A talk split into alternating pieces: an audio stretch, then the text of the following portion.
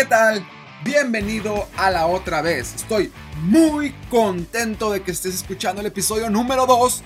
Este es el podcast que te mantendrá actualizado en temas de mercadotecnia junto con mi opinión y análisis de campañas publicitarias. Todo esto con el objetivo de aprender y aplicar el conocimiento adquirido inmediatamente. Así que, todo listo, venga. Hay un tema que ha estado ya, en teoría, desde octubre del año pasado, pero que en el último mes ha estado muy, muy, muy candente, muy, muy encendido, muy, muy actual, ¿no? Que, y es el osito bimbo. A lo mejor no sabes mucho del tema, a lo mejor no estamos tan informados acerca de, la norma nueva esta del sector salud, pero por memes, por, por lo que se dice en redes, por lo que se habla, mínimo ya tienes un contexto de esto, ¿no? Y eh, si no sabes el tema, pues te invito a que vayas a, a Google y que, bueno, debate, Google o Google, no sé, ustedes díganme, yo a veces le digo Google, creo que el episodio pasado le dije Google, yo me da igual, cierro paréntesis, ve a buscar el tema de lo que está pasando un poquito. O vete a Twitter, vete a ponle osito bimbo y ahí en cuestión de cinco minutos vas a entender todo el contexto con puros, con puras tweets, con puros ah, artículos, con enlaces. Fácil lo vas a entender súper rápido. Pero yo quiero sacar tres conclusiones del osito bimbo. Tres cosas que, aprendí, que, estamos aprendiendo de este osito bimbo que hemos visto toda la vida. Y que en lo personal yo era fan de las donitas bimbo, pero hace mucho que no me como una porque pues estoy a dieta, ¿no? Pero punto número uno, y en el episodio pasado te presentaba esto, ¿no? Las tres de la otra vez. Vamos a, te voy a dar tres puntos que resalto referente al tema de este episodio que es el osito bimbo. Ni siquiera es bimbo, no, el osito bimbo. Número uno es posicionamiento. ¿Qué tan bien posicionado está el mendigo osito bimbo que todos le están llorando tanto? Y ojo, los que más le lloran que lo que la norma diga que no pueden aparecer, el que no puede aparecer ese osito blanco de bimbo en el, empaque, son los adultos, son los de 30 para arriba. Y obviamente los niños ni enterados, ¿no? Pero yo no veo ningún niño llorando por eso, no, son los adultos. Ve qué tan posicionado en la mente está ese mendigocito bimbo que el hecho de que tomen la medida, eh, que tomen esa medida, esa, esa norma, les duele tanto que lo quiten. Yo sé que va involucrado también el tema político, ¿no? Que ahorita es muy fácil criticar al gobierno por todas las medidas. Ah, yo no soy partidario del partido de, Morena, ¿eh? Nomás estoy diciendo que es muy fácil tomar, hablar y criticar de que no, ni eso saben hacer o que o ni eso, no tienen pies ni cabeza, lo, lo, que, las medidas que toman y que, el, que el COVID también, yo entiendo, yo entiendo. No vamos a meternos al tema político, pero sí creo que una vez puesta esta medida, o estoy convencido de que los que más le lloran son los adultos, pero no es otro tema más que el posicionamiento. Por eso no te hablo de política, por eso no te hablo de que si Gatel o López Obrador, no. Mercadotecnia, posicionamiento. Ahora, en cualquier empresa, en cualquiera, sea micro, sea mediana, sea grande, uno de los grandes retos de la mercadotecnia dentro de la empresa consiste en crear y mantener ah, relaciones duraderas, duraderas perdón, con los consumidores. Si tú abres un negocio, tú quieres que tu, que tu cliente, que tu consumidor dure. Hay una regla que dice, cuesta más atraer a un cliente nuevo que mantener a uno ya existente. Cuesta más atraer consumidores nuevos que mantener o conservar al que ya tienes.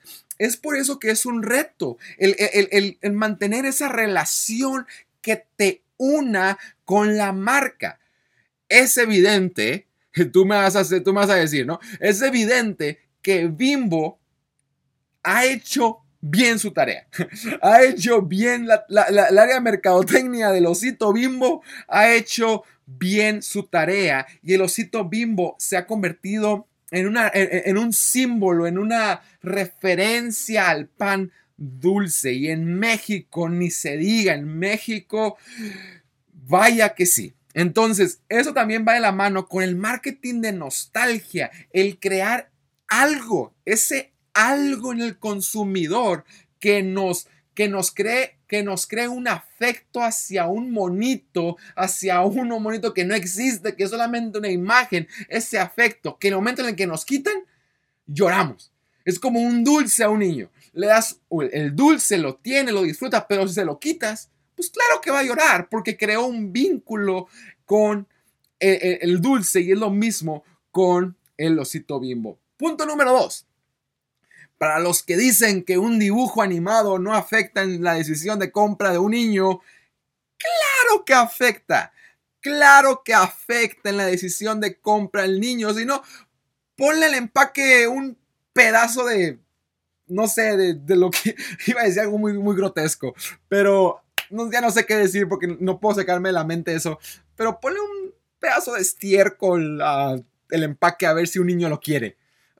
Yo sé que me estoy a un extremo, pero pónselo a ver si, si compra el pan dulce, a ver si el niño lo quiere, a ver si el niño cuando va al Oxxo llora por ese pan. Claro que no, claro que afecta que un mono cariñoso, un mono que durante los años han modificado. ¿Por qué crees que lo modifican? ¿Por qué crees que modifican a los personajes? Al Gancito, al Pancho Pantera, al Melvin. ¿Por qué crees que lo modifican? Porque necesitan atraer a nuevas generaciones. Los niños crecen, por lo tanto, la siguiente generación a lo mejor no, no encuentra un vínculo, una relación con el diseño del monito anterior y necesitan renovarlo para llegar a ellos sí tiene mucho que ver el sabor del pan, pero no es todo. El empaque, el empaque habla mucho y eso vamos a hablar un día, el tema de los empaques, la importancia que tiene un buen empaque para el producto.